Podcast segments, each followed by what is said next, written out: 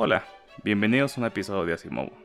El día de hoy continuamos con la historia de Estados Unidos y lo que toca ahora es la presidencia de James Monroe. Este periodo en particular eh, es donde Estados Unidos encuentra su nacionalismo, es decir, donde la noción de Estados Unidos como un país que puede ser fuerte por sus propios méritos empieza a tomar forma. Así que empecemos con dos historias. La primera es la construcción del canal Erie una obra de infraestructura sin precedentes en la historia de Estados Unidos. Era unas 14 veces más extenso que el canal más largo hasta entonces. Atravesaba todo el territorio del estado de Nueva York, desde la ciudad de Buffalo, donde conectaba con el lago Erie, hasta Albany, donde conectaba con el río Hudson. Y esto significaba básicamente que los territorios del oeste que pudieran llegar al lago Erie podían entonces llegar hasta la ciudad de Nueva York, y con ellos sus mercancías. Ahora bien, también podían llevar bienes de Nueva York hasta sus lugares de origen. Básicamente el comercio en esa área iba a crecer exponencialmente de manera muy, mucho más marcada que en el resto del país. Hubiera sido más barato conectar al canal con el lago Ontario, que estaba al norte. Pero Montreal estaba peligrosamente cerca, una vez ahí en el lago Ontario. Entonces, para evitar tentar a los comerciantes con otro mercado, se decidió por la opción más costosa. La construcción comenzó el 4 de julio de 1817, y esta era la forma en la que los proponentes de los mejoramientos internos, que justamente son la, forma en la que se conocía en ese entonces como a las obras de infraestructura, eh, demostraron su nacionalismo. Creían que la mejor forma de alcanzar la promesa de la revolución era desarrollando la economía, y ese era el punto del canal. Comenzó a juntar las muchas pequeñas economías que estaban en el noreste y las hizo una economía nacional, o empezó a hacerlas una economía nacional. Y claro, el comercio se empezó a sofisticar. Los productores de trigo en el Midwest podían transportar su cosecha a Nueva York, y desde Nueva York tenían una salida al Atlántico para poder exportar a Europa, sobre todo a Inglaterra. Y entonces las finanzas comenzaron a aparecer, esta sofisticación de la que hablo. Los comerciantes compraban las cosechas antes de que llegaran a la ciudad. Y eventualmente surgió también un mercado de futuros, donde el grano se compraba incluso antes de que creciera. En el 17 también se inauguró la Bolsa de Nueva York, así que los emprendedores podían levantar capital para poder embarcarse en cualquier clase de proyectos que ahora eran posibles gracias al canal. En unos años, el canal Erie duplicaría el volumen comercial que tenía el río Mississippi, que hasta entonces era la ruta comercial más importante. Los ríos eran básicamente las autopistas de ese entonces, o los carriles eh, de trenes de ese entonces. Y por esto, Nueva York desplazaría a Virginia como el centro del poder económico de Estados Unidos. Pero esta no era la única forma en la que uno podía pensar en ese entonces de cómo mejor apuntar eso al país. Para gente como Thomas Jefferson y Andrew Jackson, este canal era un despilfarro. El punto verdadero de la revolución era permitir al ciudadano, que supongo que no tengo que dejarlo tan claro, o no tengo que siempre acotarlo, pero se refieren a hombres blancos em, y que tuvieran propiedad, eh, permitir a este grupo que fuera independiente, pero realmente independiente. Entonces necesitaba ser autosuficiente y tener tierra. Todo esto del comercio era como un extra. Eh, pero uno no podía vivir del comercio porque entonces uno no dependía de sí mismo. Esta visión también encontró una oportunidad enorme de hacerse realidad. Y es que en los territorios, que en lo que eventualmente iba a ser Alabama y Mississippi, yacía una zona con tierra negra ultra fértil, que se le conoció como el cinturón negro. Y hoy en día aún está usa ese término, pero más bien por la alta concentración de población negra que ahí vive. Y pues vamos a, o sea, supongo que se imaginarán por qué, eh, por qué ocurrió ese fenómeno demográfico, pero primero vamos a hablar de la zona como geográfica. Eh, en ese terreno, la tierra era ideal para el cultivo de algodón, mientras que un acre de tierra en Carolina del Sur podía producir unas 300 libras de algodón, un acre de tierra en Alabama podía producir 800 o incluso 1000 libras. En 20 años, de 1800 a 1820, Estados Unidos multiplicó por 10 las balas de algodón que producía y superó a Asia como el principal exportador de ese material. Afortunadamente, los nuevos telares industrializados de Inglaterra estaban listos para alcanzar esa producción, y el precio de algodón creció continuamente hasta alcanzar un máximo en 1818. Entonces, con este outlook o con este futuro posible en, esa región, eh, una gran cantidad de gente se desplazó hacia allá. Y si tenían los recursos, llevaban esclavos para preparar el terreno. Y si no, lo preparaban ellos mismos o compraban esclavos una vez que estaban ahí. A pesar de no ser la visión idónea en la que uno tiene una pequeña granja en donde eh, de donde puede subsistir, básicamente la rentabilidad de la actividad económica ahí permitía que una persona no solo encontrara la autosuficiencia, porque había un mercado continuo o un mercado, digamos, muy seguro de algodón, sino que incluso en ocasiones podía encontrar una pequeña fortuna o una fortuna en general. Ahora, hablemos de, pues, qué era ese pedazo de tierra, ¿no? Básicamente son territorios que pertenecían a la nación Choctaw y Chickasaw, que fueron desplazadas, como también ocurrió durante eh, la etapa colonial en la que habíamos hablado, que había muchos este, colonos que se movían hacia tierras indígenas y en realidad no había eh, mucha autoridad que los quitara o que incluso quisiera quitarlos de ahí. Eh, y de hecho, en, Andrew Jackson mismo, que estuvo peleando en esa zona durante la guerra de 1812, animó al asentamiento extralegal de toda esa tierra que en principio todavía le pertenecía a los nativos americanos, no había un acuerdo donde lo hubieran cedido. Y e, irónicamente algunos de ellos habían sido aliados de Jackson durante la guerra de 1812. Eh, Jackson justificaba eso diciendo que todos los nativos americanos eran culpables de las rebeliones o de los eh, nativos que se habían aliado con los ingleses durante la guerra. Aunque también quiero dejar claro que esta era una oportunidad para pues la gente blanca, los hombres blancos digamos, eh, como no tenían básicamente ningún lugar en ese entonces. Esta, digamos que es una primera iteración del sueño americano. Y también es cierto eso de lo, lo que pasaba en el norte. De hecho, el norte también se benefició enormemente de, la producción en el sur. Pero pues creían, o, más o menos ellos se justificaban pensando que pues una vez fuera de ahí, como que ya estaba puro, ¿no? No había que pensar mucho de cómo se extrajo el algodón. Eh, y estas dos formas de pensar, estos dos sueños americanos distintos, eh, son los que le darán forma al segundo sistema partidista. Pero todavía estamos en el primero, todavía estamos con el dominio de los demócratas republicanos, así que vamos a hablar de penúltimo presidente, pero yo diría en realidad el último presidente de los demócratas republicanos unidos.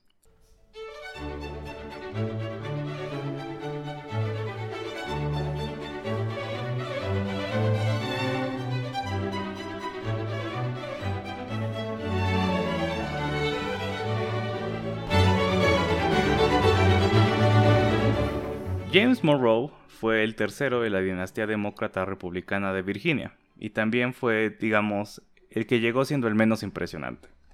Después de Madison, padre de la Constitución, Jefferson, autor de la Declaración de Independencia, Monroe entra a la presidencia más bien como un engrane de la máquina que como un diseñador de la misma. Pero aún así, eh, su administración fue la más políticamente tranquila, digamos, o la que tuvo menos oposición. Durante su presidencia parecía muy cercano justamente esta eliminación de las divisiones partidistas, ¿no? Que habíamos dicho que originalmente, por lo menos la idea que tenían los padres fundadores, era que no hubiera partidos políticos, ¿sí? porque no había facciones, todos eran americanos, ¿no? Todos eran parte, todos eran amigos. Pero pues obviamente las facciones aparecieron por lo que les decía y por lo que comenté al principio, no todos tenían la misma visión de cómo debía avanzar el país. Pero en este momento las cosas van tan bien, digamos, que no hay tanta pelea. Y, parece que se va a alcanzar de cierta forma esto. Y, Monroe pone su parte, ¿no? Eh, fue el primer presidente después de Washington que hizo un tour por todo el país y visitó incluso lugares muy federalistas, que ya no eran muchos, pero todavía existían, como Massachusetts. Y en apreciación a esta atención, eh, un, un, periódico de Boston acuñó el término la era de los buenos sentimientos, ¿no? De que, ah, ya estamos como en la época post facciones y el presidente ya no eh, nos pone la ley del lleno, sino que nos viene a, visitar, ¿no? Como, ah, muchas gracias, eh, presidente Monroe. Verdaderamente estamos viviendo una época de buenos sentimientos. Y también cabe comentar que no solo era que las cosas iban bien, sino que como consecuencia de la guerra de 1812, mucha gente seguía teniendo este sentimiento nacionalista. Y además se dieron cuenta de lo importante que era mirar hacia adentro. Dejar de ver tanto al Atlántico y ver hacia el oeste, ¿no? Hacia tierra adentro. Y ahí no en nada más en donde uno vivía y lo que podía exportar, sino que tierra adentro hacia el oeste estaba donde se tenía que construir el país que Estados Unidos debería hacer. Y de nuevo, esto no quiere decir lo mismo para todos, pero en ese momento predominaba el sentimiento de que se puede intentar. Claro, y si esto suena demasiado bueno para ser cierto es porque lo es. Van a estar como por debajo, no van a ser totalmente obvias, pero las divisiones van a seguir estando ahí. Y de hecho, en varias de las fuentes que consulté, la sección que se refiere a esta época tiene un título así medio, medio irónico, ¿no? Que juega justamente con la idea de la era de los buenos sentimientos.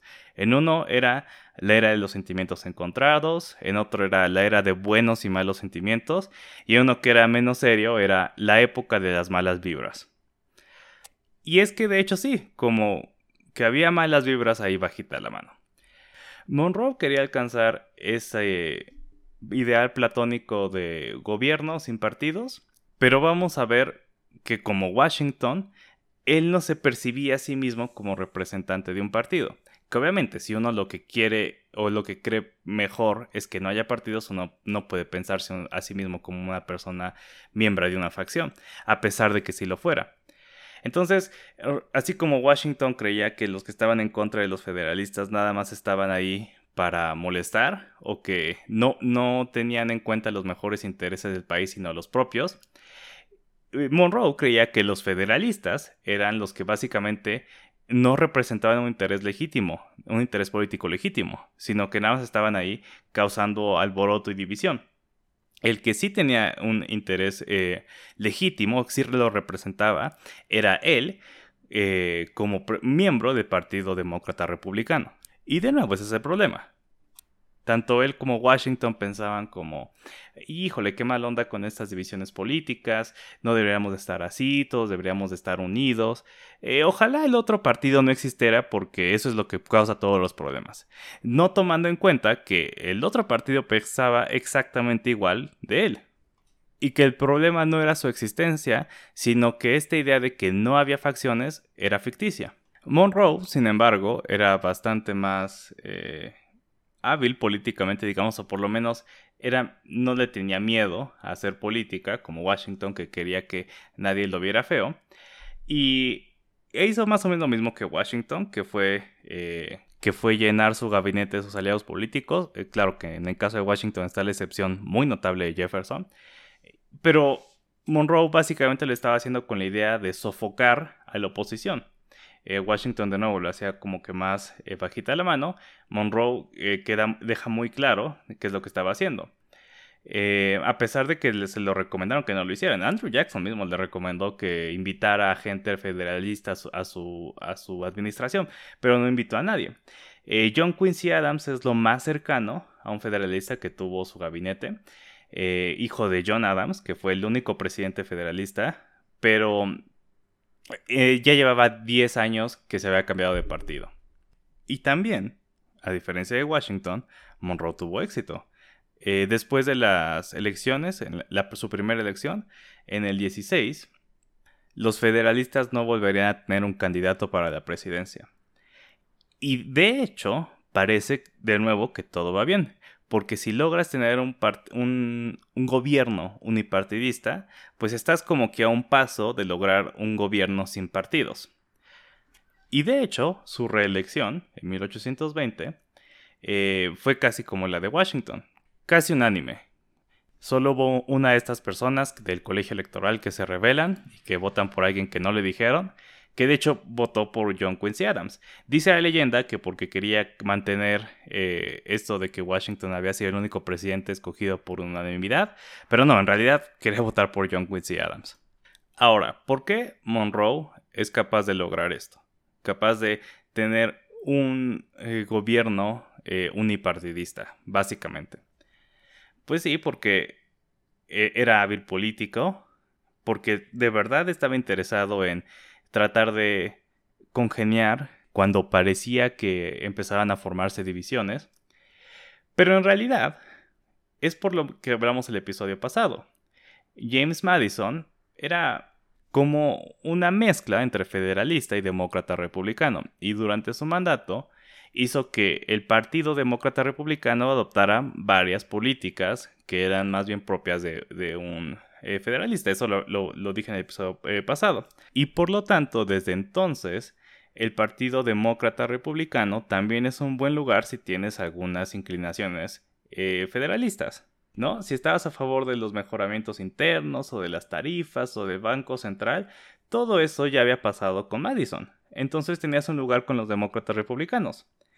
En el último año de la presidencia de Madison, Henry Clay y John Calhoun, de los que también hablamos en el episodio pasado, Ambos eran demócratas republicanos y ambos estaban apoyando un paquete de mejoramientos internos que valía más o menos un millón y medio de dólares para canales y caminos. O sea, algo que, algo que lo habría propuesto Hamilton. Madison vetó el proyecto, pero desde que estaba pasando eso, la gente se daba cuenta de que, tanto los federalistas de que pues tenían lugar dentro del Partido Demócrata Republicano a pesar de que en principio era en la oposición y los de la vieja escuela estaban dándose cuenta que el partido estaba perdiendo sus valores iniciales. Entonces las facciones no habían desaparecido del gobierno, sino que se habían metido dentro del partido. Porque ya no tenía sentido unirte a los federalistas, ¿no? ¿Por qué no unirte al partido dominante, el que está ganando, con el que probablemente tú también podrías ganar? Y así fue que básicamente todos los políticos con ambiciones presidenciales terminaron siendo parte del gobierno de Monroe.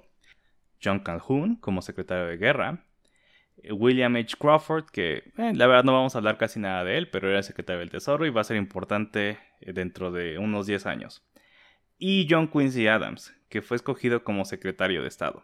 Ahora, en ese entonces, ser secretario de Estado era la posición que se consideraba anterior a ser presidente. Monroe había sido secretario de Estado, Jefferson había sido secretario de Estado, Madison había sido secretario de Estado. Entonces, esa era la, como que la posición más deseable de todas. Y bueno, extrañamente, o más bien interesantemente, se la da a Adams, que no era como un demócrata republicano hecho y derecho, pero la quería Henry Clay, que de hecho fue la excepción a, a, esta, a esta lista de, políticos que querían ser presidentes y que se unieron al gobierno de Monroe. Henry Clay se enchiló tanto de que no lo hicieron secretario de Estado que no permitió que la ceremonia de inauguración ocurriera. ¿Por qué? Porque la ceremonia de inauguración era adentro de la Cámara de Representantes y él en ese momento era el presidente de la Cámara de Representantes. Entonces, eh, básicamente hizo un desorden eh, no se pudo eh, poner de acuerdo la Cámara de cómo van a ser los protocolos, etcétera, etcétera, y evitó que pasara por completo. Entonces la ceremonia se movió al exterior, de hecho es la primera vez que se hace la ceremonia afuera del Congreso, que es como se hace hoy en día, y, y Henry Clay estaba tan enojado que ni siquiera esa fue, no se dignó a ir. Entonces, hmm, me pregunto qué va a pasar con todos estos políticos ambiciosos en el partido. Van a fortalecerlo, ¿no? No, van a acabar fragmentándolo por tratar de alcanzar sus metas personales, ¿verdad? Pues vamos a ver dentro de ocho años.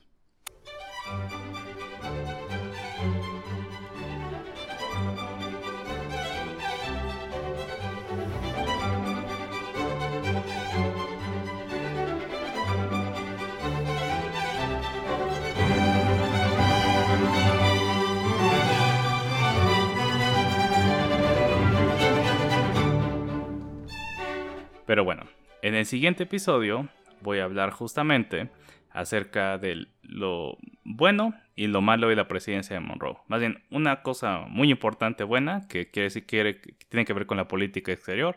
Probablemente ustedes han oído hablar de ella, que es la doctrina Monroe.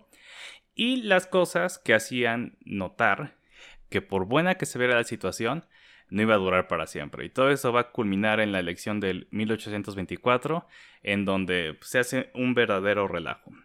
Pero bueno, gracias por escuchar. Pueden encontrar el, programa en redes sociales, tanto en Facebook, Twitter como Instagram, como Asimovo Podcast. Si ustedes quieren hacer una pregunta o encuentran un error o quieren hacer una sugerencia, eh, eh, son bienvenidos de hacerlo en el correo gmail.com Gracias.